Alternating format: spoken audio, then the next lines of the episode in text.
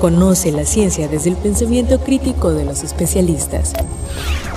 Bienvenidos al espacio para la divulgación de la ciencia y la tecnología de la Universidad Juárez Autónoma de Tabasco. UJAT Conciencia, a través de Radio UJAT. Comenzamos.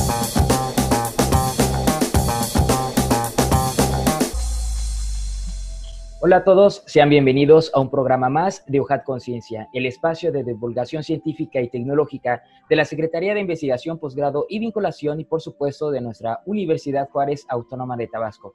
Soy Adrián de Dios y qué gusto que estén con nosotros en ese programa porque vamos a platicar sobre un tema muy importante y es que estamos transmitiendo desde Radio UJAT 107.3 FM Voz Universitaria y también en internet, a quienes les mandamos un fuerte abrazo, a quienes nos siguen a través de la web en radio.hat.mx.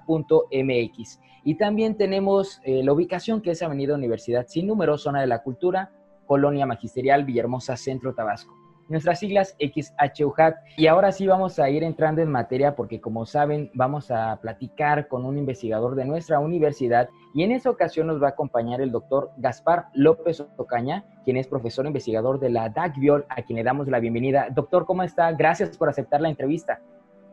¿Qué tal? Buenas tardes. Este, pues gracias a ustedes por hacer nuestra invitación y por interesarse en el quehacer científico de nosotros aquí en la División Académica de Ciencias Biológicas pues nosotros encantados de que podamos desarrollar información sobre su investigación y sobre todo conocer paso a paso todo lo que están realizando porque es un tema muy interesante. Pero vamos a conocer un poquito más sobre eh, la trayectoria del doctor y es que el doctor Gaspar López Ocaña es ingeniero ambiental, maestro en ingeniería y protección ambiental con especialidad en sistemas de tratamiento de aguas y aguas residuales y doctor en ciencias en ecología y manejo de sistemas tropicales por nuestra universidad.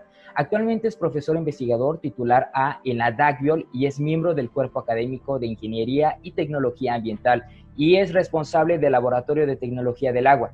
También el doctor ha incursionado en líneas de investigación sobre contaminación de suelo, moderación ambiental, restauración de suelos con hidrocarburos, evaluación de impactos, riesgos y daños ambientales, entre muchos más. Tiene algunos reconocimientos como el perfil PRODEP, miembro del Sistema Estatal de Investigadores, candidato nivel 1 del Sistema Nacional de Investigadores. También ha dirigido y colaborado en proyectos de investigación en diversas instituciones. Ha titulado a 44 estudiantes de licenciatura, 14 de maestría y uno de doctorado, y cuenta con diversas publicaciones en revistas científicas indizadas, libros publicados, capítulos de libro y es un participante activo en redes de investigación. Por ello es que tenemos aquí en los micrófonos de UJAT Conciencia al doctor Gaspar López Ocaña. Vamos a escuchar una cápsula introductoria sobre el tema que ustedes están investigando, que es estudio cinético de humedales artificiales en serie para el tratamiento de aguas residuales domésticas en la DACVIOL UJAT. Vamos a escucharla. Estudio cinético de humedales artificiales en serie para el tratamiento de aguas residuales domésticas en la DAC-Biol UJAR.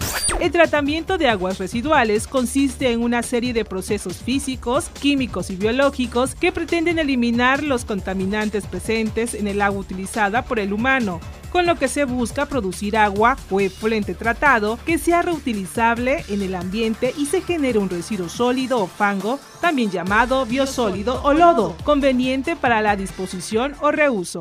Con esta premisa es que se desarrolla el estudio cinético de humedales artificiales en serie para el tratamiento de aguas residuales domésticas en la DAC Biolujat, que consta de dos trenes de tratamiento con tres secciones en serie, flujo subsuperficial, flujo libre, flujo libre, uniformemente geométricos con una dimensión de 8.3 metros de largo por 2.5 metros de ancho por 0.5 metros de tirante. Estos trenes cuentan con dos años de operación donde se monitorean variables como pH, olor, turbiedad, demanda química de oxígeno, entre otros, influentes, efluentes y puntos internos de los humedales, los cuales se utilizan para realizar un modelado de distribución espacial y la longitudinal, mismos de los que se estima de la cinética de degradación. El caudal de operación en los dos trenes varía de 30 a 60 metros cúbicos por día por la variación estudiantil.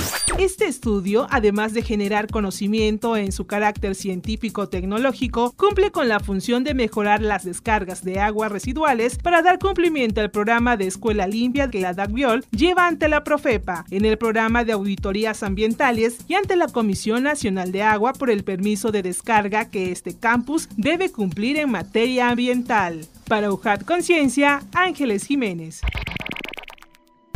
Ya estamos de vuelta y ahora sí vamos a platicar, doctor. Cuéntenos usted sobre esta información que, bueno, ese tema que están desarrollando aguas residuales, domésticas, tienen todos estos agregados. Y empecemos por lo general, ¿no? ¿Qué son las aguas residuales? También su clasificación.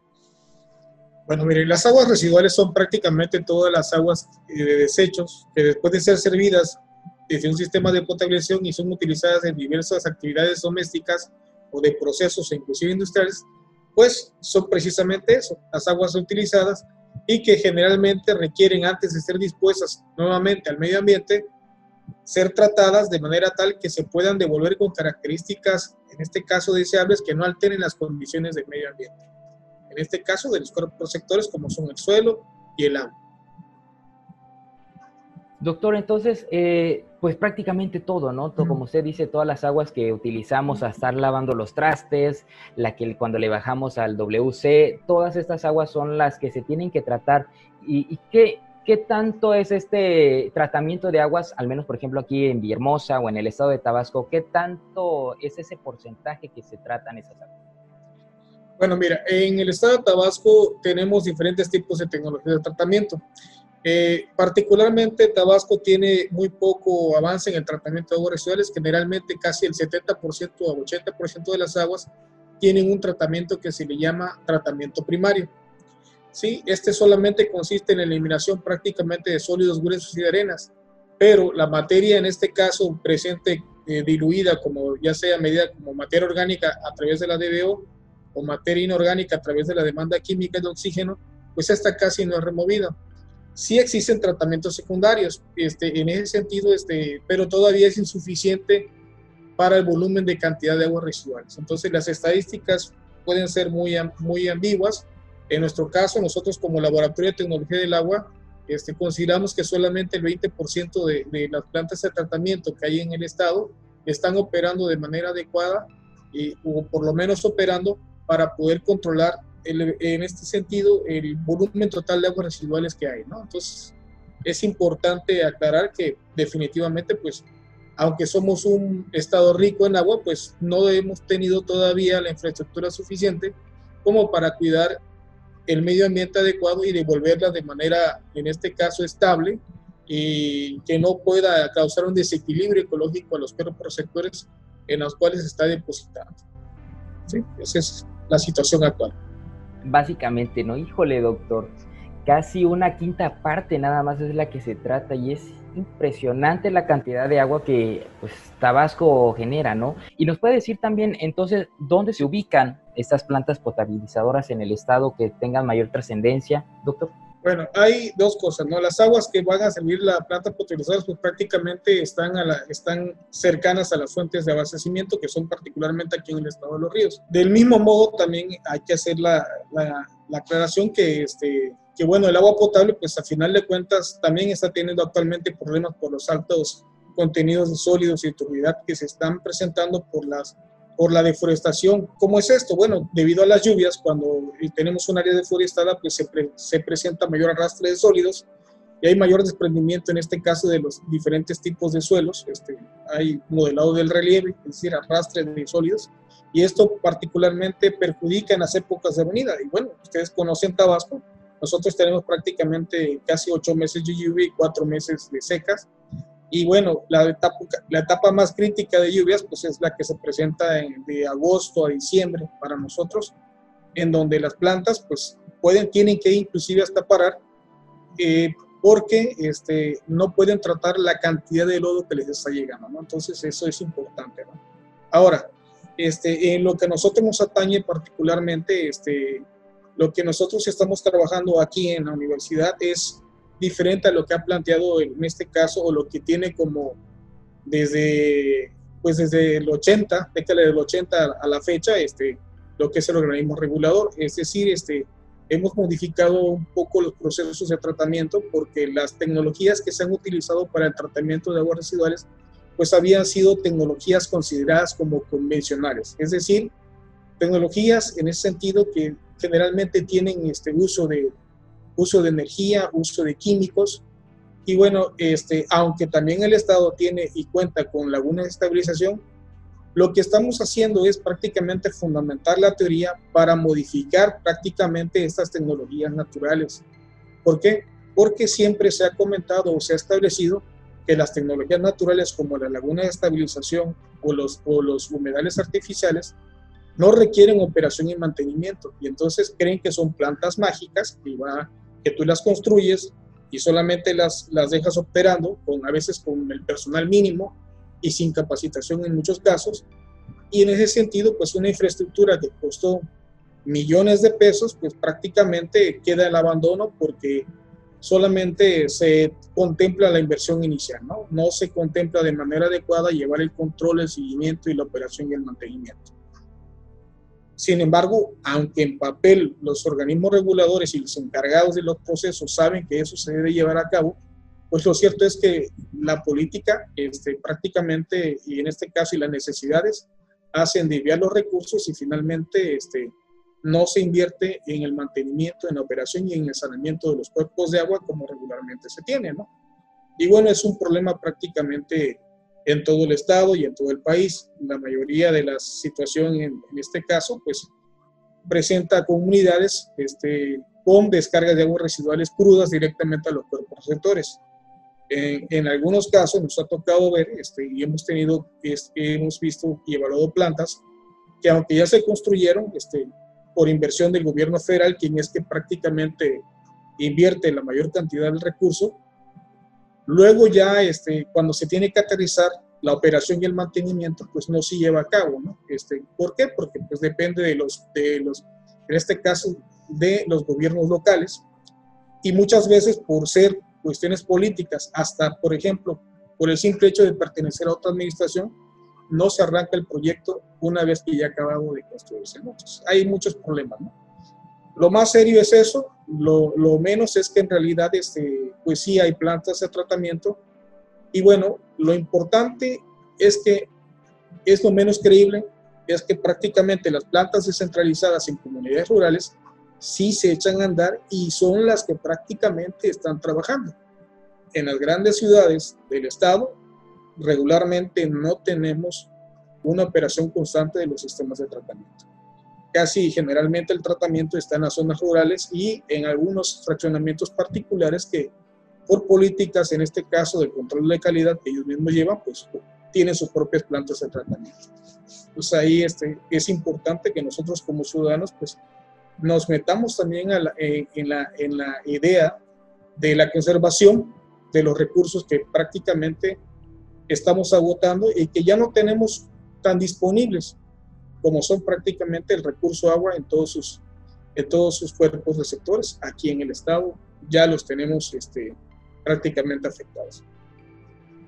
Y usted acaba de mencionar algo verdaderamente importante, la conservación, eh, que viene también muy de cerca de la cultura, ¿no? Que necesitamos ir desarrollando de la, la, conservación de los medios, del aprendizaje de tecnologías quizá básicas que nos puedan ayudar al tratamiento de agua de, pues, igual nosotros en, en la zona urbana o también en las ciudades, en las industrias, necesitamos como que eh, esa parte científica para remediar los problemas, ¿no?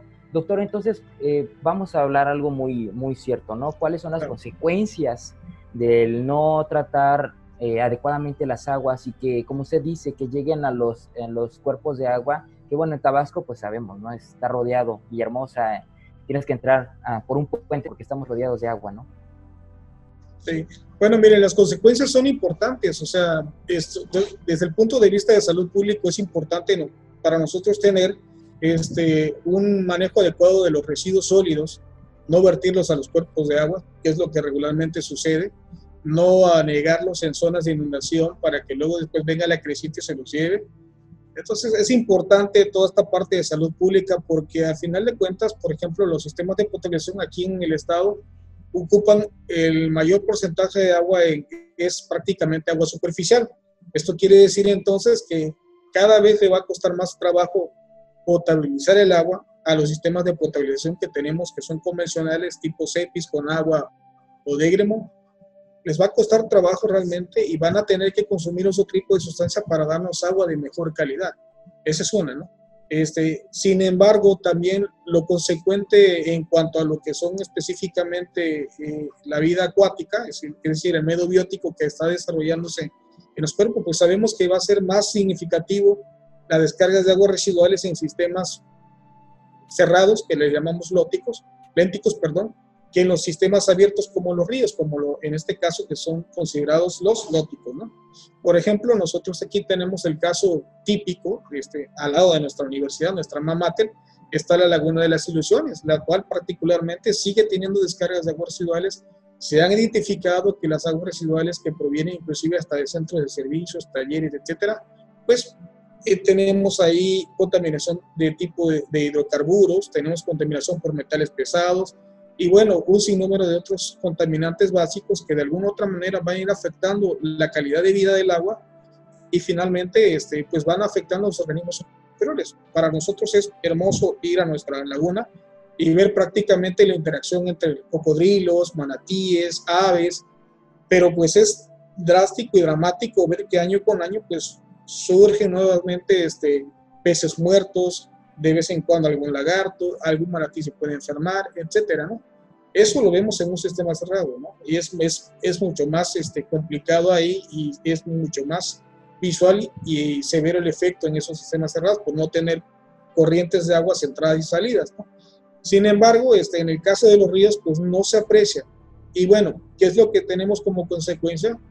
Que posteriormente las descargas de aguas residuales al hablar de toda la cuenca de los ríos, vamos a hablar solamente de la cuenca del río de Guijarro y Sumacinta, pues imaginemos que si no tenemos un tratamiento adecuado, pues todo ese, toda esa cantidad de agua residual este, convertida en materia, materia orgánica, con materia fecal y demás tipos de contaminantes, pues están llegando a nuestras costas y por el efecto mareal pues estamos afectando la distribución de toda esa agua en nuestras costas. ¿no? Entonces eso es importante porque la calidad del agua se va afectando en la presencia de diferentes sustancias en la superficie, modifican la, la, transferencia del oxígeno, modifican en este caso la temperatura del agua.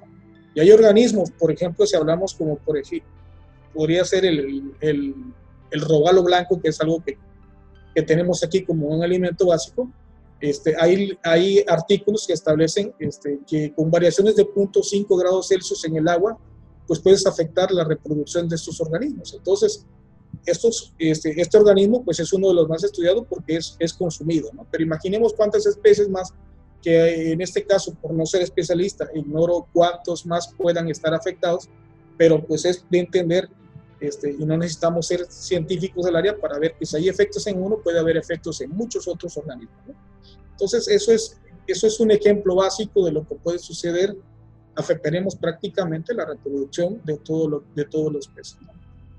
Aunado a lo que son efectos y descargas de otro tipo, como se puede entender también los escurrimientos por las actividades agropecuarias o agroecosistemas y sistemas industriales, etcétera, pues hemos tenido también el efecto que no hemos identificado finalmente del todo el 100% de la variedad es la causa de, efectos en manatíes o diferentes tipos de especies, ¿no? Eso en la, en la región de pantanos centrales. Entonces, es. un sinnúmero de, de problemáticas que, tienen, que se pueden presentar por descargas de aguas residuales o por vertido de contaminantes en los cuerpos de aguas. Nosotros aquí en la División de Ciencias Biológicas tenemos ya aproximadamente ocho años trabajando lo que es la investigación del el uso de plantas en el potencial de fitorremediación de aguas residuales. Es decir, hemos estado trabajando este, humedales artificiales de flujo libre y flujo superficial con una configuración que se desarrolló aquí por investigadores de la DACBIOL. Este, eh, y en este sentido, hemos estado viendo cuáles son los mecanismos de remoción que tienen prácticamente los humedales, la interacción que hay entre microorganismos, las plantas, el medio de soporte. Y bueno, en ese sentido, este, la División Académica de Ciencias Biológicas tenía desde 2005 una planta de tratamiento de aguas residuales este, con características o de tratamiento físico-químico. Es una planta muy buena, muy eficiente, pero eh, particularmente es empleada cuando tenemos presencia de de algunos tóxicos como metales pesados o algún tipo de xenobióticos de importancia. Y en ese sentido, pues este, también, pues obviamente por utilizar en este caso coagulantes fluculantes, pues se, se corroyó y tuvimos la necesidad de implementar un nuevo sistema de tratamiento. Entonces, ya como veníamos estudiando lo que es decir, la parte de modelos artificiales, decidimos implementar la tecnología para en este caso tener una tecnología económica que no utilizara sistema de bombeo, este, aprovechando la infraestructura existente de la cisterna, pues nuestro sistema actual, que es el que tenemos, pues cuenta con una cisterna de este, que la estamos utilizando como un desnatador, sedimentador primario en primera instancia y posteriormente pasamos al tratamiento de humedales. La parte del estudio cinético corresponde específicamente a que en la actualidad contamos con dos trenes de tratamiento con capacidad de 30 metros cúbicos por día de agua. ¿Qué estamos ahí estudiando? Estamos estudiando la capacidad, en este caso, de degradación y la forma en la que se está degradando, el, en este caso, los constituyentes que están llegando. Y estamos estudiando cómo se distribuye espacialmente en el humedal el contaminante, cómo se va degradando y finalmente, este, ¿por qué es importante? Porque en, en este caso, este, la División Académica de Ciencias Biológicas, a través de un servidor y, mis alumnos de posgrado, de licenciatura y demás colaboradores, pues nos damos la tarea de, de, identificar cuál es la capacidad que tiene cada planta. ¿Por qué? Porque en muchas patentes que se están utilizando, inclusive hoy en día en el Estado, se traen plantas que no son nativas del Estado para poder hacer el ejercicio de remoción de, contaminantes y poder en este caso limpiar el agua. Entonces aquí lo importante es que Tabasco, siendo prácticamente una zona de pantanos y teniendo una gran diversidad de, de, flora, pues era en ese sentido, nos dimos a la tarea de utilizar las más comunes por el momento, este, identificar si, si finalmente sirven o no sirven en los tipos de humedales, o sea, si son eficientes o no porque muchas veces las plantas prácticamente son sensibles a cambios de pH, temperatura y diferentes tipos de contaminantes. Y, y en ese sentido, pues estamos buscando aquellas que sean tolerantes y que puedan en este caso mostrar una capacidad de remoción. Pero el efecto solo de la remoción y la degradación en un humedal no lo hace única y exclusivamente la planta. La planta particularmente aprovecha nutrientes, pero la mayor cantidad de materia orgánica es degradada por microorganismos. Entonces ahí hay una simbiosis importante.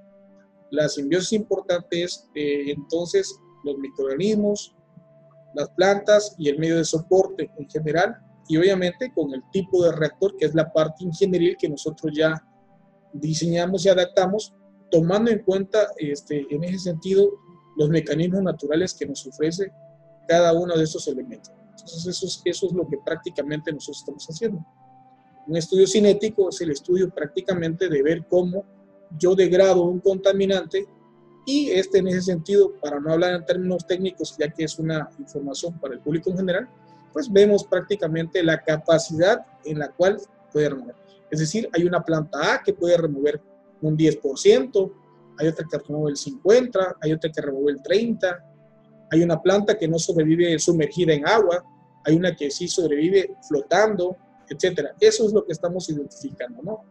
Como cada planta prácticamente tiene su propia medio óptimo para poder degradar y absorber esos contaminantes, dejando un efluente de buena calidad o por lo menos lo más deseable posible para devolverlo al medio natural.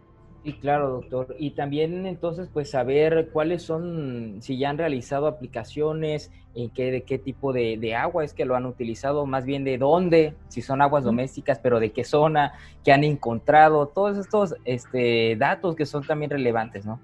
Claro, mire, este, eh, los humedales naturales, este, artificiales, perdón, han sido utilizados en una gran cantidad ya de tratamientos de aguas. Por ejemplo, te puedo dar las últimas novedades. Han trabajado prácticamente en tratamiento de aguas de la industria farmacéutica. Hay, este, hay diferentes tipos de, de medicamentos que se están viendo finalmente si tienen la capacidad de remoción. Se ha trabajado también en la industria petrolera, en la remoción de aguas con aceite y en agua congénita. Se ha utilizado en agua doméstica como tal y también se ha aplicado también en sistemas de aguas de la industria metalúrgica. ¿no? Entonces su aplicación ha sido, es variada. En el caso de nosotros aquí en el estado, este, únicamente le hemos estado trabajando este, con agua residual doméstica y hemos tenido también por ahí algunas tesis con agua residual en la industria cosmética, porque es una de las más contaminantes. Este, ¿Quién iba a decir que, que una industria cosmética es un, que no es una industria, es que es un servicio en realidad? Es este, prácticamente genera un poco de, muy poco volumen de agua, pero es altamente contaminante. Entonces, este, ahí hemos aplicado estudios de tratamiento físico-químicos, que son los convencionales, y con humedales, ¿no? Para ver efectivamente si, que no, el objetivo es finalmente ver si, si hay la capacidad de transformación del contaminante. Y en este caso, si hay la capacidad de quitarle lo tóxico a la sustancia. O sea, en este caso los metales pues no se eliminan, pero sí se bajan los, los números de valencia, que son prácticamente lo que le da la toxicidad. Pero hay sustancias que sí se pueden degradar, como en este caso todo lo, de, todo lo que involucra materia orgánica. Entonces, nosotros aquí en el laboratorio ya tenemos trabajado alrededor de 16 plantas. Dentro de las más comunes, le voy a dar los nombres comunes que hemos estado trabajando, pues el popal, el espadaño, el, el tule, la cola de golondrina, la cola de pato, hemos trabajado el chintul, hemos trabajado este, la malanga, hemos trabajado también la, la oreja de elefante. Son nombres comunes que prácticamente la gente conoce coloquialmente, ¿no? Entonces también, obviamente, pues este, nosotros cuando desconocemos una planta, porque nos hemos dado la tarea a que, a que pues no, nosotros no somos expertos en botánica, nos apoyamos de, también de la división. En el caso específico de la, los expertos en botánica, con el, el doctor Humberto este, Hernández Trejo, el doctor Miguel Magaña, este, la maestra Mari, que son específicamente este, el personal de apoyo. Esto es un estudio en el cual prácticamente nosotros también requerimos del apoyo de otros especialistas para poder, en este caso, identificar especies. Entonces, eso es importante, de poder, en este caso, dar un conocimiento y técnico y básico, porque es una información básica, pero sobre todo hemos aportado lo siguiente, hemos identificado que plantas que hay en otras regiones del mundo, al igual que nosotros, sí se han utilizado en, en, este caso en el tratamiento de aguas residuales y han tenido una eficiencia importante en la remoción de esos contaminantes. Esto es lo que nosotros estamos aportando. Hasta el momento, este, todavía hasta el 2018, nuestro, nuestras alcances eran prácticamente ir a campo, tomar una planta natural, identificarla, someterla al tratamiento y ver si funcionaba en la remoción. Ahora ya estamos viendo este, cómo se distribuye el contaminante, qué tipo de contaminantes se absorbe, hacia dónde los manda, qué absorbe en este caso el medio de soporte o se adhiere como absorción, este, qué puede degradar los microorganismos y qué asimila finalmente la planta. Entonces vamos avanzando con esto. ¿no? Actualmente pues estamos estudiando también la remoción de metales pesados. ¿Por qué los metales pesados? Porque pues realmente los estamos utilizando se usan desde los cosméticos en casa hasta prácticamente en cualquier actividad industrial e inclusive nosotros dentro de la escuela también en nuestras prácticas pues generamos algunos metales aunque actualmente pues por políticas de este en este caso de control de calidad pues las aguas de, de laboratorio están separadas completamente y son en este caso dispuestas como residuos peligrosos cuando se utilizan en este caso elementos en prácticas ¿no? entonces ahí ahí es importante ¿no? Ahora, esto es lo trascendental, hacia dónde va. ¿Por qué utilizar los humedales? Los humedales nosotros nos tenemos que utilizar porque es un recurso que nosotros tenemos directamente aquí en el estado. Las plantas no nos cuestan. Y nosotros aquí tenemos un exceso de zonas de inundación. Entonces, una de las tecnologías que no pueden cambiar el paisaje y que van a ser benéficas con el ambiente, que no requieren bombeo, que van a ser eficientes y que me generan en este caso captura de carbono, pues son específicamente los humedales. O sea, son muy bondadosos. Y también, doctor, pues aprovechando que nos pueda platicar sobre la vinculación que tienen, estas dos posturas que nos pueda desarrollar usted serán buenísimas. Este, nosotros como tal, pues estamos trabajando con, con el sector, dispuestos a colaborar con el sector gubernamental. Este, Estamos también en este caso generando la información no solamente para estudiantes, sino particularmente para profesionistas, empresas, Y finalmente el sector gubernamental. En ese sentido, nuestras investigaciones como universitarios pues están publicadas desde formatos de tesis, de maestría, de licenciatura y de doctorado. Tenemos también en este caso apertura en foros como congresos nacionales e internacionales. La información que generamos es pública y para eso es. Eh, este caso específico, pues el Laboratorio de Tecnología del Agua ha brindado ya en una publicación en la cual se ha propuesto un sistema de tratamiento de aguas residuales para comunidades descentralizadas o para familias en la que puede en este caso tratarse una cantidad de agua de 200 litros diarios. Entonces, en ese sentido, este, hemos dado las condiciones para que este conocimiento sea utilizado en el sector social también. Entonces, eh, consideramos que lo que nosotros investiguemos, pues tiene que estar dispuesto para en este caso para la sociedad, para los estudiantes y para el sector gubernamental y lo puedan en este caso aplicar, ¿no? Desde el punto de vista académico, pues convenios de colaboración con diversos institutos tecnológicos, con universidades, este, con centros de investigación. En este caso podemos hablar de, centros de investigación de, de, estudios de materiales avanzados en Chihuahua. Colaboramos con el Instituto Tecnológico de Villahermosa, con el Instituto Tecnológico Superior de los Ríos, con el, Instituto Tecnológico de la Sierra este, y el Instituto Tecnológico de la Venta. Hay un sinnúmero de egresados que han estado prácticamente inmersos dentro del Laboratorio de Tecnología del Agua, que es de, donde un servidor este, ha tenido, la, eh, en este caso, la oportunidad de contribuir en la formación de recursos humanos para esta sociedad. Y bueno, en ese sentido, pues consideramos que este, es importante el quehacer académico y generar el conocimiento y vincularlo particularmente en el sector privado también. Hemos tenido la oportunidad de, de apoyar al Ayuntamiento de Centro en los controles de proceso en sistemas de potabilización, etcétera. Entonces, este, creo que, que nos debemos a la sociedad y es la forma en la que nosotros como académicos pues debemos de, de, en este caso, de regresar todo lo que en ese sentido se ha invertido en nosotros como personas y como profesionistas. ¿no? Nosotros nos debemos a la sociedad y el desarrollo tecnológico y académico que generemos pues, es para ello. Sí, por supuesto. Y todo esto tiene que ser bien utilizado y bien implementado porque lo que veníamos desarrollando antes de, terminar el corte anterior sobre la implicación, sobre la importancia y relevancia de poder vincular sectores que de una u otra manera se conectan, ¿no? Usted nos desarrollaba esta, esta, pues ese trabajo que va a continuar sobre el uso de las plantas que tenemos en el estado, la biodiversidad que, que, tenemos en el estado. Y nos gustaría que usted nos pudiera platicar sobre ese trabajo que están por realizar, doctor. Bueno, nosotros prácticamente continuaremos por el momento identificando algunas especies este, y para identificar su potencial en, el, en la fitorremediación de aguas residuales. De esta manera también tenemos otras líneas. Estamos trabajando la utilización de polímeros orgánicos en el tratamiento de aguas residuales y en el tratamiento de agua potable. Estamos trabajando también en este caso este, la optimización de procesos de sistemas de lodos activados a partir de excreta bovina.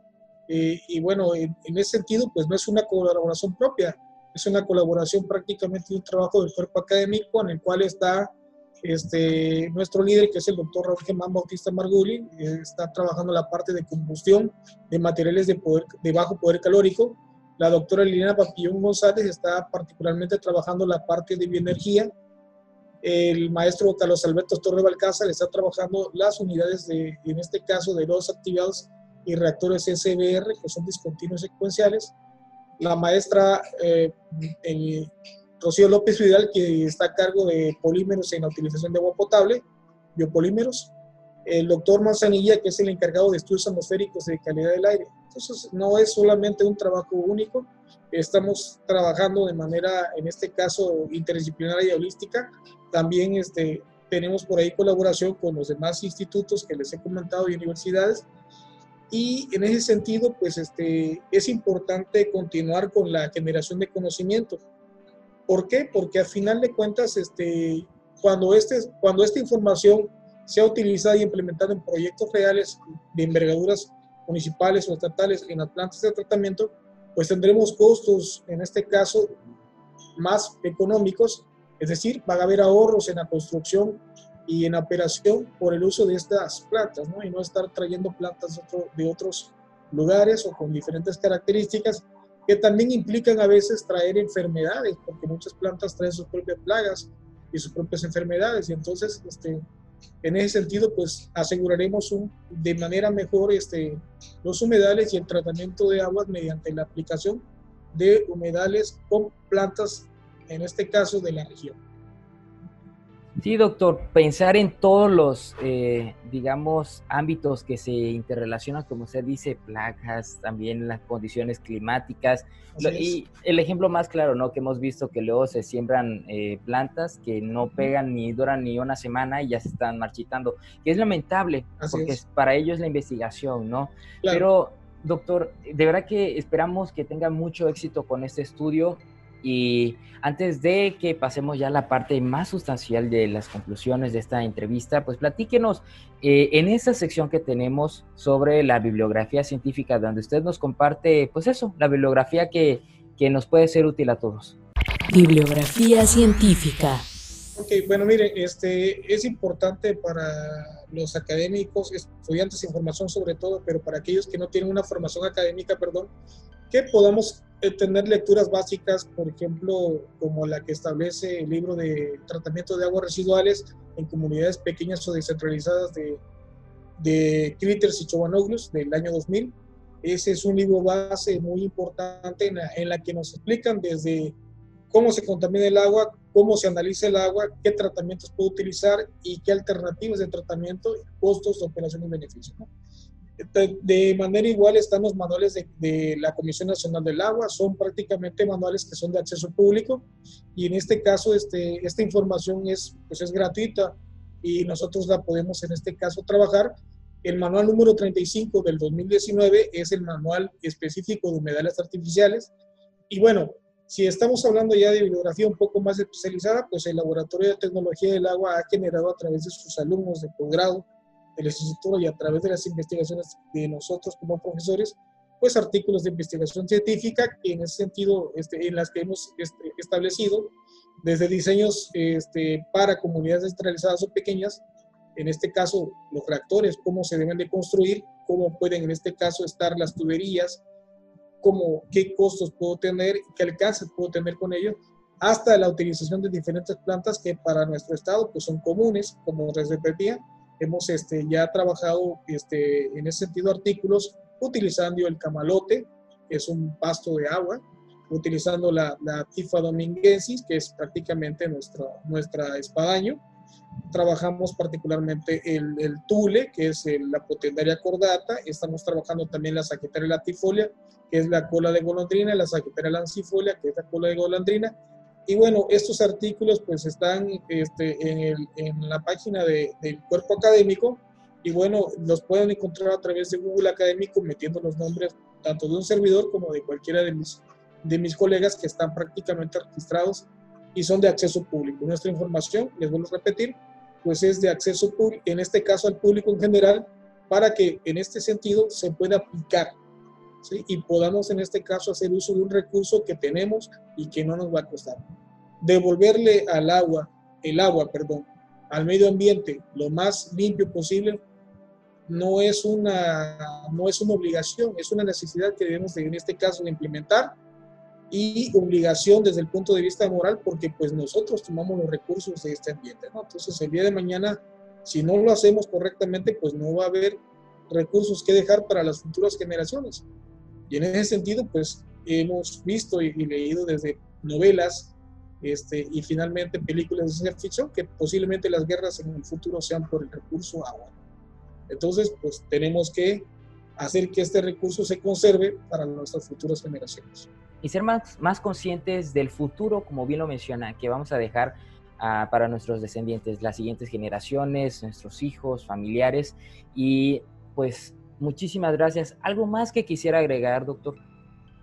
Bueno, pues yo este, eh, agradezco el espacio que me dieron para poder en este caso comunicar el quehacer que hacemos dentro de la División Académica de Ciencias Biológicas. Y bueno, este, eh, independientemente esperemos que pase este tiempo de pandemia, pero el, la planta de tratamiento de aguas residuales este, recibe visitas, este, año con año recibimos visitas de diferentes tipos de estudiantes recibimos estudiantes de verano científico que vienen a conocer todo lo, que hacemos nosotros, aprender nuestras técnicas de muestreo, este, nuestras técnicas de siembra, distribución, etcétera. No somos los únicos en el mundo trabajando esta tecnología, pero este, pues somos aquí en el estado los que estamos haciendo, en este caso, la escritura científica de esta tecnología. Aquí, por lo menos en el estado, iniciamos y no queremos ser los únicos, queremos compartirlo para que más investigadores y en este caso el, el sector gubernamental pues sepa que ya puede contar con información técnica y confiable para poder implementarse en las tecnologías de tratamiento futuras que se vayan a implementar para, en este caso, este, mejorar las condiciones de vida de las localidades en el estado. Muchísimas gracias, doctor, por todo su conocimiento. Esperemos que muy pronto lo podamos tener también sobre ya los resultados y dónde lo están aplicando en, fuera de la división este estudio, que sería fabuloso. Y nos despedimos y de parte de la Secretaría de Investigación, Posgrado y Vinculación, les agradecemos a todos por habernos acompañado en un programa más de UJAT Conciencia. Recuerden, UJAT estudia la duda, acción en la fe. Muchas gracias. Esto fue una producción de la Secretaría de Investigación, Posgrado y Vinculación con el Centro de Comunicación y Radio UJAT.